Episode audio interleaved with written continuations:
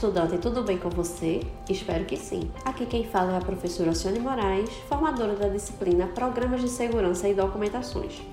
Vamos continuar os estudos na nossa segunda unidade, que trata sobre as principais documentações elaboradas por ou de responsabilidade do profissional de segurança em sua atuação profissional, como também a importância dessas documentações para o empregador e para o empregado.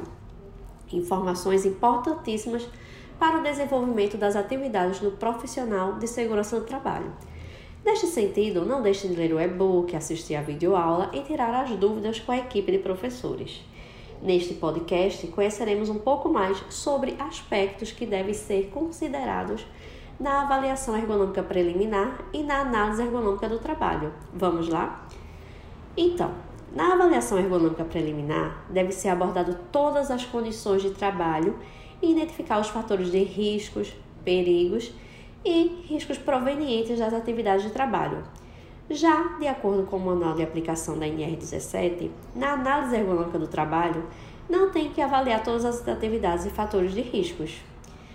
Outra situação, é, cinco aspectos que devem ser obrigatoriamente avaliados na avaliação ergonômica preliminar são a organização do trabalho, o levantamento, transporte e descarga individual de cargas, mobiliário dos postos de trabalho, trabalho com máquinas, equipamentos e ferramentas manuais, condições de controle no ambiente de trabalho e aqui adicionamos também o aspecto psicossocial, devendo ser considerado todas as atividades de trabalho conforme estabelecido no Programa de Gerenciamento de Riscos, o PGR.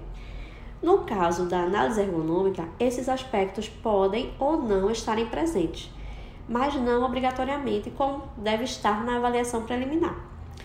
O terceiro item que colocamos aqui para vocês é que a NR17 diz que toda empresa ou órgão público deve realizar a avaliação ergonômica preliminar e não fala que a empresa deve realizar a análise ergonômica do trabalho.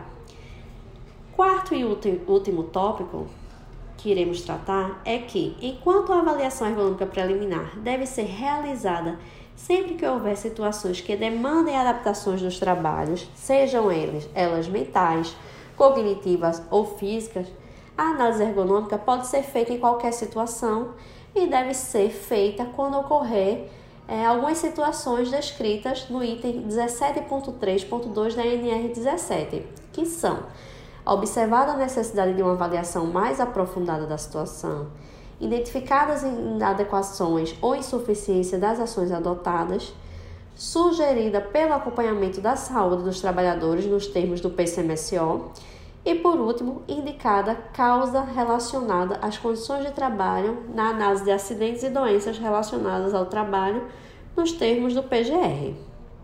Ok? Chegamos ao fim aqui do nosso podcast.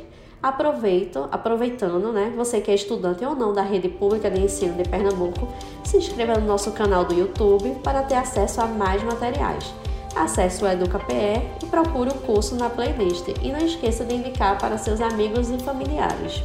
Até mais!